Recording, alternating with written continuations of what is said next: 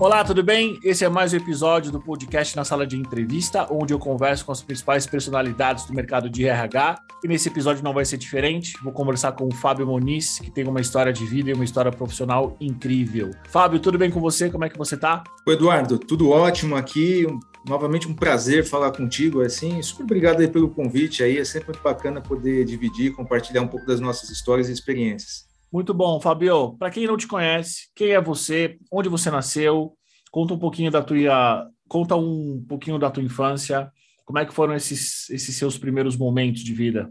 Eduardo, o Fábio é um, eu sou um cara muito simples, assim, no jeito, é, é, nasci em São Paulo, carrego aí os valores da família, né, meu pai é português, vendedor, minha mãe aí quase toda a vida aí foi professora, né, então as principais coisas que eu aprendi aí de respeito às pessoas, ética, comprometimento, vem deles, estudei aí basicamente é, escola pública até a, a, poder ingressar na faculdade, onde eu tive a oportunidade de ir expandindo aí a minha formação, né. Mercado de trabalho comecei com 14 anos, na época podia. Eu, eu tive a chance de fazer um teste aí para o Senai e acabei entrando no mercado através do Senai, que é, o, é, uma, é uma etapa da vida assim que eu valorizo muito. Muito bom, Fabio. Você é formado em comunicação social, né? Como é que foi esse teu começo de, de carreira e como foi a transição para o RH? Quando eu decidi assim fazer a, a, faculdade, eu atuava já na época pela Volkswagen, né? Mas atuava na, em área de produção, né? Mesmo estando na produção, nunca abri mão assim de buscar a formação que eu tinha o objetivo de vida, né? E a formação em propaganda com bacharel em comunicação era uma formação que eu acreditava assim que contemplava assim muitas habilidades e conhecimentos que eu tinha interesse, que era aprimorar a comunicação, criatividade, toda a parte de, de, de você planejar, né, assim um roteiro aí de um, de um projeto. Essa formação ela oferecia, né? E fiz e sou muito muito realizado por ter feito essa escola assim aqui em São Bernardo na Metodista. E essa formação depois ela acabou me contribuindo aí para a minha migração para o RH, né? Porque em dado momento lá da, da minha trajetória profissional é, surgiu uma, um processo seletivo interno na Volkswagen em RH e eles queriam uma pessoa que soubesse lidar bem com diferentes públicos, que se comunicasse bem, se relacionasse bem e tivesse vivência de fábrica, né? Então, esses foram os atributos que, somados, aí acabaram é, é, me dando aí a oportunidade de ingressar no RH. E assim comecei, e estou aí já há mais de 20 anos aí percorrendo esse caminho aí. Fabio, você ficou cerca de 15 anos na Volks, né? Foi a sua primeira grande empresa. Qual a importância da Volks na tua construção como profissional? Qual é o tipo de aprendizado que você traz até hoje para o seu dia a dia? Empresa fantástica, acho que sou um privilegiado por ter passado por ela e até pelas outras que depois se seguiram, mas a Volkswagen é uma empresa fantástica, é uma empresa de muito planejamento, é uma empresa onde eu pude entender a importância da eficiência operacional no processo, né, de você conseguir entregar, produzir aquilo que foi planejado. E é uma empresa, é uma empresa global, assim, de pessoas que de diferentes nacionalidades, diferentes culturas. Então ali foi onde eu comecei também a entender eh, a importância de você saber lidar com pessoas de formações e hábitos diferentes. Apesar de eu eu ainda numa atuação mais operacional no início da trajetória lá, mas era normal a gente começar a ter interação com colegas eh, da Alemanha e depois gradativamente com o tempo também começar a ter contato com colegas aí já no RH com colegas da Espanha, de outros países da Europa. Então isso acabava sendo uma, uma, uma, uma, formação assim muito muito especial, porque você começava a entender assim como é que as coisas funcionavam em outros lugares e isso reforçava assim a importância de você ser um profissional com, com a capacidade de entender culturas diferentes e saber se relacionar com diferentes é, públicos diferentes lugares, né? Quando você decide sair da Volks, uh, como é que foi esse teu sentimento de você sair de uma empresa depois de 15 anos, uma empresa que te formou? Como é que foi esse, esse, essa tomada de decisão e, de fato, essa ação? Putz, preciso sair. Acho que esse é um processo que eu sempre, eu sempre comento com, com algumas pessoas, né, Eduardo? Assim, eu acho que todo profissional aí que que planeja a sua carreira, planeja o seu futuro, ele, ele já tem uma vantagem em relação a todos os demais. Né? Então, você saber o caminho que você quer percorrer, e aí não é só cargo, é principalmente que tipo de experiências, de desafios você quer liderar, ou que você quer aprender a lidar, eu acho que ajuda muito para você alcançar assim os seus objetivos. Em dado momento da minha carreira na Volkswagen, por mais que eu, eu tivesse assim uma, uma grande satisfação em fazer parte lá da, da, da, da Volkswagen, mas eu já tinha como objetivo que era poder liderar um time de RH, fosse lá ou fosse em outra empresa, né? Até que um dia é, é, surgiu o convite da Alpargatas, né? Então era veio um convite para eu assumir o RH de uma de uma operação que no interior de Minas Gerais e aí também, assim, eu aproveito aqui para comentar uma outra questão que, que muita gente não para para pensar, mas é em relação à mobilidade, né? Eu sempre fui um cara assim que, com enorme apoio da família, uma esposa fantástica que eu tenho, a gente sempre discutiu essas coisas, né? Então, eu sempre tive comigo assim, ó, não tenho restrição para nenhum lugar, sendo um projeto bacana, que faça sentido profissionalmente, e, obviamente, ao fazer sentido profissionalmente, eu sei que vai fazer bem para a família. Então, isso já era uma coisa muito bem resolvida, né? Então, quando surgiu esse convite, essa questão já estava superada, foi, foi entender o desafio e aí tomar a decisão. Eu não tenho arrependimento de nenhuma dessas decisões que eu tomei, das escolhas que eu fiz, das mudanças que eu uh, uh, realizei na minha vida. Assim, né? Acho que todas elas me trouxeram uma série de benefícios, né? tem seus desafios no caminho, isso é normal, mas assim, eu tenho colhi muito aprendizado, assim, muita coisa boa dessas escolhas que eu fiz. Aí. Bom, Fabio. Você tocou uh, num tema que eu acho super importante cada vez mais, né?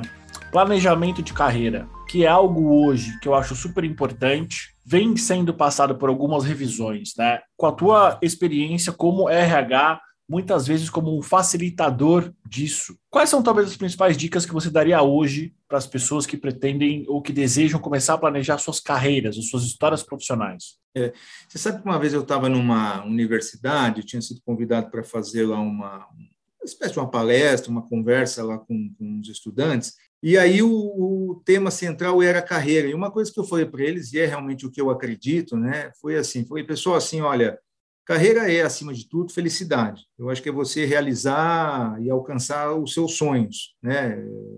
No meio do caminho vão ter os cargos, as nomenclaturas, mas é, acima de tudo, você se realizar, é, acumulando conhecimentos, experiências, lidando com as coisas que você quer na sua vida. Sempre que você alcançar isso, você estiver fazendo isso, eu acho que isso vai te impulsionar e você vai alcançar outras coisas, dentre as quais materiais também mas você vai estar tá, aumenta a chance de você ter felicidade no seu caminho. E aí para isso ocorrer, assim, a dica principal que eu dou, né, é a questão de você visualizar o que você quer alcançar e aí fazer uma reflexão assim em cima dos principais pontos, assim, como você se enxerga e o que falta para você alcançar aqueles eh, eh, seus objetivos, né?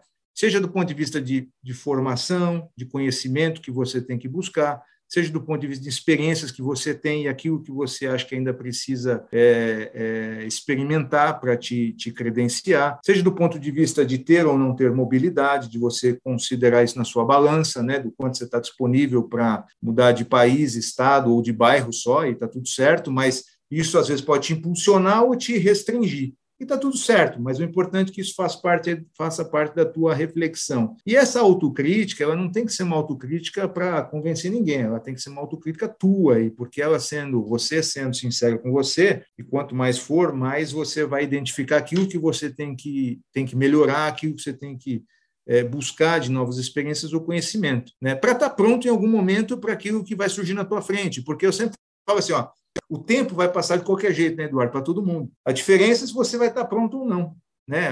Vai ter uma oportunidade que vai surgir para você. Dali a seis meses, você fala, puxa, aquele é um negócio que eu gostaria. De repente, você não vai estar pronto. Mas vai surgir de novo daqui a um ano, daqui a um ano e meio, daqui a dois, três. Elas vão se repetir com formas diferentes, com nomes diferentes, mas vão, vão passar na tua frente. Então, assim, esteja pronto, que aí isso vai te abrir novos caminhos. É isso que eu sempre comento aí com as pessoas e recomendo que eu, realmente é o que eu, eu acredito. Muito bom, Fabio. Antes da gente falar sobre a sua excelente experiência na usina Coruripe, conta um pouquinho como é que foi a tua passagem pela Alpargatas e depois pela Gerdau.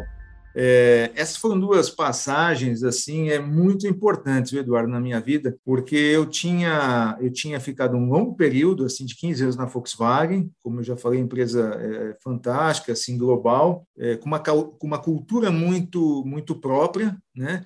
E quando eu passo para Alpargatas e Gerdau, que são outras duas empresas incríveis, eu, vamos falar assim, é, é, foram etapas que me permitiram é, perceber a importância é, de alguns outros aspectos que, que fortaleceram a minha, a minha formação, que são as questões de cultura e valores. Tá? Tanto a Alpargatas como a Gerdau têm isso muito forte. A Gerdau é uma empresa de commodity, e lá ficou muito claro assim: olha, é, a gente faz um produto, tem muita gente que faz, mas o que nos diferencia é a nossa cultura e os nossos valores, é a maneira como a gente cuida das pessoas, é a maneira como a gente lida com os desafios, né? Então, saber interpretar isso, entender a importância disso, é, me tornou um profissional mais forte e maduro para lidar com desafios diferentes, né? E a Alpargatas, que também tem esses mesmos ingredientes, mas é uma empresa de marcas acima de tudo, né? me trouxe também a visão de mais próxima, assim, de você entender assim a importância de, de você é, prestar muita atenção na característica de cada negócio e a rentabilidade de cada negócio.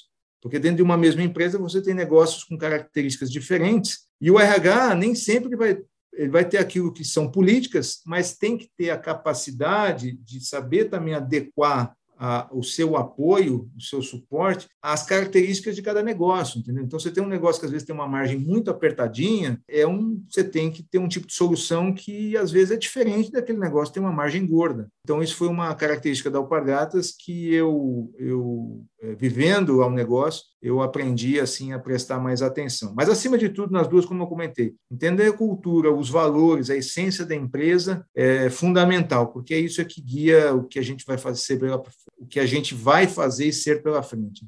Sem dúvida nenhuma, são duas excelentes escolas quando a gente fala em termos de desenvolvimento organizacional, de recursos humanos, de boas práticas, de ferramenta, é, ainda continuam sendo grandes escolas, né? A Gerdau, principalmente, se não me falha a memória, já é uma empresa centenária, então uh, carrega todo esse conhecimento para o dia a dia.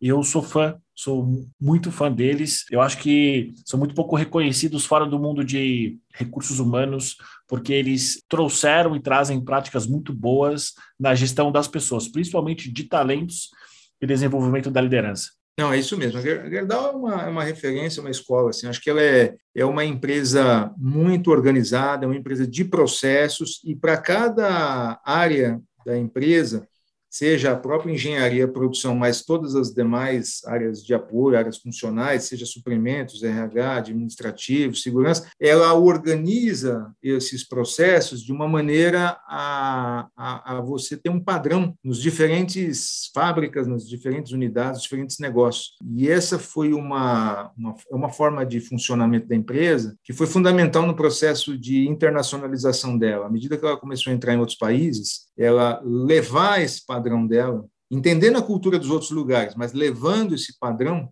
dos seus processos, foi fundamental para ela ir gradativamente conseguindo captar é, as sinergias que ela ela vislumbrava quando, antes de entrar em cada negócio desse e gerar resultados, gerar valor com isso. Né? Então, é uma, realmente uma empresa fantástica em relação a, sua cultura, seus valores, a sua história e essa forma de, de funcionar. Né? E está passando por uma fase fantástica agora de, de vamos falar assim, de, de, de modernização, né? numa uma agenda assim muito muito bacana assim né de formar novas parcerias com empresas startups né com novas empresas no mercado né então é muito bacana ver isso uma empresa que reaprende né e está e tá gerando é, soluções novas muito interessantes Fabio, depois de Alpargatas, Guedal, você vai para a usina Coruripe, foi onde a gente começou a ter o nosso primeiro contato. Ah, você ficou lá por sete anos, quase oito.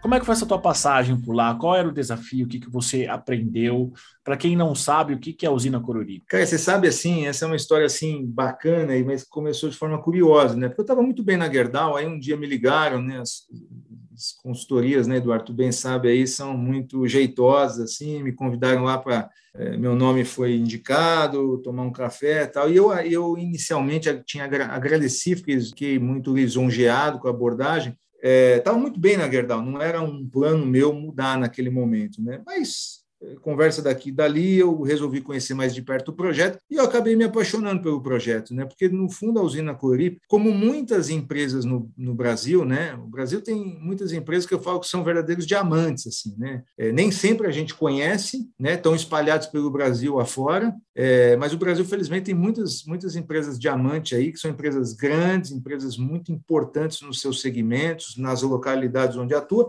A usina Corip é uma dessas. É uma empresa aí quase centenária, né? ela é de 1925. Eu não a conhecia, eu, eu tinha uma visão, visão positiva do agronegócio de uma forma geral, mas não conhecia a, a usina Corip. E quando é, me dediquei a falar com as pessoas do negócio, é, fiquei incrivelmente e, e positivamente surpreso. Assim, né? Uma empresa com uma história muito bacana, que tinha tomado a decisão assim dos acionistas é, profissionalizarem empresas, né? eles, eles saíram do dia a dia do negócio, constituíram um conselho, tinham acabado de contratar um presidente e esse presidente estava formando o board dele, e aí foi aí que surgiu o convite para mim. Né? Então eu acabei depois de, dessa fase de conhecer os desafios do projeto, acabei aceitando, entrei quatro meses depois do presidente, e foi uma foi uma fase assim fantástica assim. E muito justo dizer assim os acionistas são pessoas diferenciadas. É uma empresa que já tinha no seu DNA a questão dos valores a questão dos respeito às pessoas a questão do comprometimento muita credibilidade junto ao mercado, uma empresa muito séria. E o que ela precisava era que alguém ajudasse, uma pessoa de RH ajudasse nesse processo de profissionalização e modernizar de uma forma geral assim também as políticas de RH, apoiando os diversos líderes nesse processo, né? Então a agenda principal ela ela foi essa, né? Então desde o início, é, de alguma forma eu tinha um plano de RH que a gente validou e que passava por revisitar toda questão da estrutura organizacional da empresa, mas principalmente os processos de RH e de que maneira a gente podia melhorar aquilo que já, que já era bom na empresa e adicionar algumas coisas que talvez fizessem sentido, né? E, e foi um período muito bacana. A gente fez muita coisa. Eu acho que eh, foi muito reconhecido pelo público interno, mas também muito pelo mercado, né? O mercado respondeu assim é, e aí eu estou falando mercado, são diferentes aí é, stakeholders, né, percebendo que a empresa ela estava se modernizando, estava buscando maior eficiência, né, é, focando mais em rentabilidade, né? Então acho que a gente como RH buscou apoiar essa agenda e eu acho que foi uma, uma, uma fase assim de, de muitas boas realizações, boas experiências. Né? Interessante você trazer um pouco do seu dia a dia como número um da área de recursos humanos. Hoje você está na Construcap, que é uma das maiores construtoras do Brasil, né? E a minha próxima pergunta, ela reflete uma dúvida que muitos profissionais de recursos humanos têm, não só de RH, mas a grande maioria tem. Como que é o dia a dia de um executivo de RH? Conta para gente um dia a dia típico seu. Eu, eu acredito muito o seguinte, viu, Eduardo, assim, eu acho que o RH ele precisa estar muito atento ao dia a dia da empresa, o dia a dia assim das áreas, das pessoas, uh, o que ocorre de forma geral, sem deixar de estar atento ao e fazer bons diagnósticos, porque são os diagnósticos que vão propiciar você montar planos de ação para médio e longo prazo que vão, vão possibilitar você implementar ou transformar coisas assim muito importantes. Mas o RH tem que gastar botina, eu falo muito isso. Tá? Para você fazer, seja um bom diagnóstico, ou você está atento no dia a dia, sabendo o que está acontecendo, você precisa ter uma disciplina com a agenda, né? uma agenda que você tenha uma interação frequente com os líderes da organização. E os diferentes líderes, não pode ser aquele líder ali só do escritório, o líder ali é da diretoria ali ou da gerência, você tem que ter uma agenda que você mantenha contato com os principais executivos dos diferentes negócios, tá? seja ali da parte de produção, de obra, seja da parte financeira, seja da parte comercial, sejam executivos de diferentes negócios da empresa, tá? É porque isso vai te manter antenado e atualizado, né? O que está indo bem, o que precisa melhorar e te fortalece como profissional assim e te credencia, né, esse papel assim de até consultor e conselheiro de negócio. Você sendo bem sucedido nisso, você vai naturalmente ser acionado pelos líderes pedindo para o RH participar da agenda deles e auxiliar e recomendar eles e ajudar eles na discussão dos seus, dos seus negócios, das suas áreas, dos seus desafios. É, igualmente importante a agenda com o time. Né? Acho que o RH, o gestor de RH, é muito importante formar um excelente time e ter uma agenda, uma agenda equilibrada. Você tem aquela interação do dia a dia, mas numa grande empresa nem todo mundo está sentado junto. Então você tem que criar uma forma de organização que eu falo sempre assim, né? E tem muita gente que tem dificuldade com isso, quem tem função regional, corporativa, e eu dou sempre essa recomendação. Olha, você tem que você tem que ter uma dinâmica de interação com as pessoas do teu time como se estivesse todo mundo próximo a você. Se você falar todo dia com quem está do teu lado, mas aquela pessoa que está num outro estado, você só falar uma vez por mês, tem coisa errada. Então você tem que criar uma disciplina nisso, de maneira a fazer o time andar alinhado com os assuntos, a você caminhar junto, a você fortalecer esse espírito de time, mesmo sem as pessoas estarem juntas, e isso também fortalece você fazer um processo de direcionamento e follow-up das suas ações. É, eu sempre falei, Eduardo, eu não me considero assim um cara longe de eu ser brilhante, mas eu acho que eu sou um cara muito disciplinado com isso, assim, de, de fazer as coisas andarem. É, eu brinco com o pessoal assim, eu sou aquele, eu falo assim, o RH tem que bater o bumbo, entendeu? Tem que estar atrás das pessoas, das áreas, assim, meio que dando o ritmo das coisas. Né? Então tem que fazer andar. No caminho você vai ter coisas mais gostosas, coisas mais difíceis, mas tem que fazer andar. Né? E a forma de andar é você fazer ser muito organizado, disciplinado com a agenda e, e, e saber é, é, empurrar os diferentes assuntos que você tem nela. Você acha que isso é uma característica sua ou foi algo que você aprendeu assim na Volks? Planejamento e vamos seguir em frente. Ao longo da minha trajetória, é, eu, eu, eu tive o privilégio de aprender com muita gente boa, né? E aí eu extraí aquilo que eu acho que para mim é, é, me fortaleceria, me ajudaria muito para eu ter mais sucesso. Tá? Então essa, essas questões, eu, eu, eu uma curiosidade, né? Por exemplo, na minha época de Volkswagen, eu notava que os executivos de, de produção, de engenharia, eles tinham uma agenda muito corrida e apertada no dia a dia tá? que começava muitas vezes ali 6, 7 horas da manhã e até ali umas 17 horas. Então, eu aprendi que para fazer os assuntos andarem ali, eu tinha que entender a agenda deles e me encaixar num momento que fosse o momento mais adequado. Então, na época, era muito comum eu eu ter agenda com eles assim às 17 horas, porque eu sabia que aquele era o horário que eu ia conseguir ter a atenção deles e, e poder fazer o debate adequado dos diversos assuntos. Mas aí foi uma, uma falar assim, foi uma, foi observando a, e trabalhando junto que eu identifiquei isso. E isso gradativamente eu fui acumulando outras experiências e fui e fui adotando isso como como uma prática minha. Né? Então eu tenho hoje, por exemplo, aqui na Construcap eu tenho uma agenda de eu falo assim, olha, eu todo mês eu tenho que ir ali até os parques para ver como é que estão as coisas naquele negócio. Eu tenho que manter uma, um contato mensal com executivos ali do negócio de saúde. Eu tenho que ter, eu quero ter uma agenda aqui semanal com o diretor de obras, né? Porque eu acho que são cada cada um dos negócios tem uma característica e eu tenho que achar qual é a, a frequência adequada de eu interagir com eles. Né? E ao fazer isso, eu acho que ajuda muito para você estar tá com os, os, os, temas em dia. Isso também cria do outro lado, eu acho, né, Eduardo, assim, uma percepção assim. Ele fala assim: olha, o Fábio está próximo.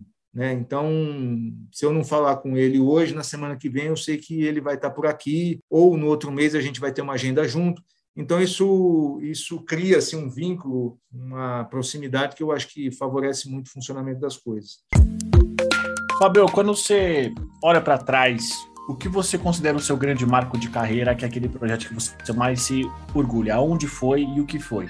Putz, Eduardo, tem tanta coisa bacana assim que, que aconteceu, assim, é, talvez os mais é, grandiosos em termos de impacto de negócio, de resultado, foi até saber lidar com os assuntos mais difíceis, muitas vezes de fusão de negócios, transformação cultural, é, algum tipo de turnaround né, de negócios que tinham dificuldades e a gente entrou junto para ajudar a fazer uma virada, né? Mas assim, e, e, eu acho que eu teria vários assim, em cada lugar que eu passei teria boas coisas para contar. Tem um em particular assim, ainda e eu vou falar que é mais do início lá da minha carreira que eu, eu gosto muito de falar dele assim, né? Que foi na época de Volkswagen, né? Eu tinha passado por uma experiência de, de trabalhar na Alemanha e aí depois eu fui convidado a retornar para o Brasil para coordenar uma frente de, de, de treinamento é, do que viria a ser a nova linha de produtos de veículos da Volks. Né? Então, era um projeto grandioso e que envolvia a gente formar é, é duas mil pessoas Né? Mas acho que o que eu tenho muito orgulho é que, assim, as pessoas que iam fazer a nova linha de veículos eram as mesmas pessoas que já trabalhavam na empresa. Não é se fosse, não, aquela linha mais moderna, com uma tecnologia superior, vou contratar gente com formação diferente. Era você pegar as mesmas pessoas, né, de uma linha de produção que tinha 6 mil funcionários e falar assim, olha, dos 6 mil, 2 mil vão atuar nas linhas novas.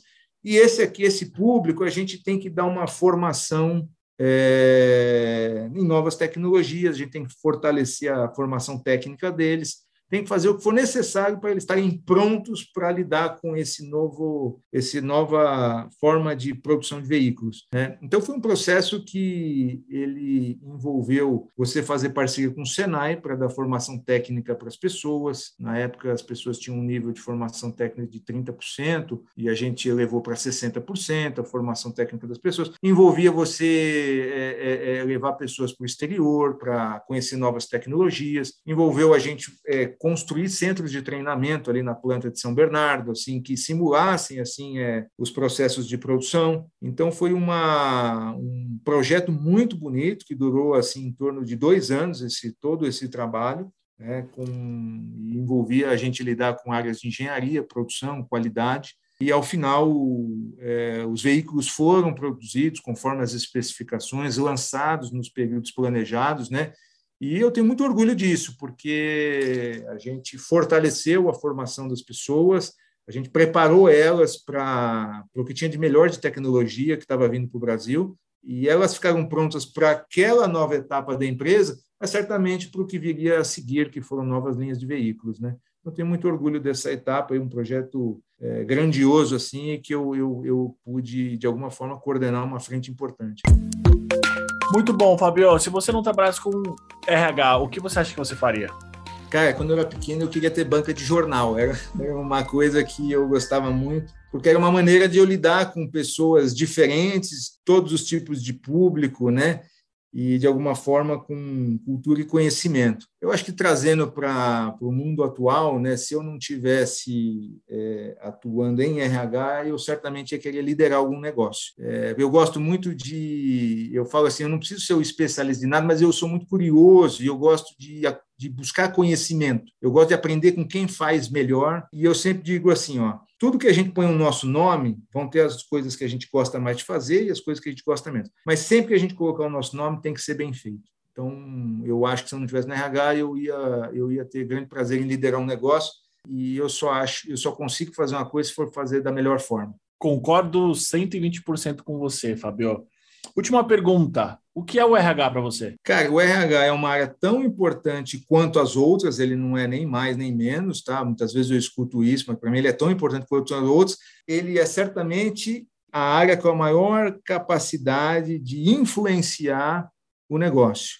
Talvez depois da agenda do presidente, as pessoas que atuam no RH são os profissionais que têm uma agenda de trabalho que possibilita você lidar com todos os negócios, com todas as áreas, e se você for é, bem sucedido nisso, bem determinado, eu acho que você pode influenciar muito o negócio, começando pela cultura da empresa, fazendo as transformações que sejam necessárias, formando líderes e times excelentes, né? E eu acho que, que esses são os principais pilares para vocês é, ajudar uma empresa a ser bem sucedida, né? Então eu acho que o RH ele tem essa, essa, esse privilégio e eu acho que os profissionais que estão nessa área assim devem ser ousados, devem ser apaixonados pela, por estarem nessa área e ter a oportunidade de fazer essa diferença. Eu gosto muito da área que eu atuo, porque eu, eu, eu, eu me coloco assim como um profissional que pode fazer, a, pode ajudar a empresa a ser uma empresa melhor, e eu acredito muito nisso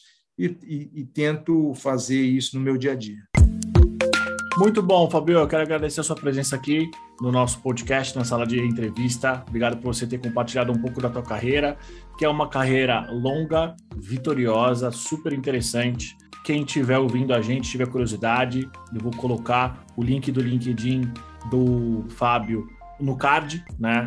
Sugiro que você contate ele, que tem muita coisa para falar tem muita coisa para ensinar. Fabio, acho que é isso. Muito obrigado mais uma vez. Cara, de novo, é super obrigado, Eduardo. Um prazer sempre que a gente conversa, as nossas conversas são sempre muito boas aí. E fico contente de alguma forma poder compartilhar um pouco da, da, das experiências, da minha trajetória e isso e se isso puder de alguma forma ajudar alguém, eu fico muito feliz.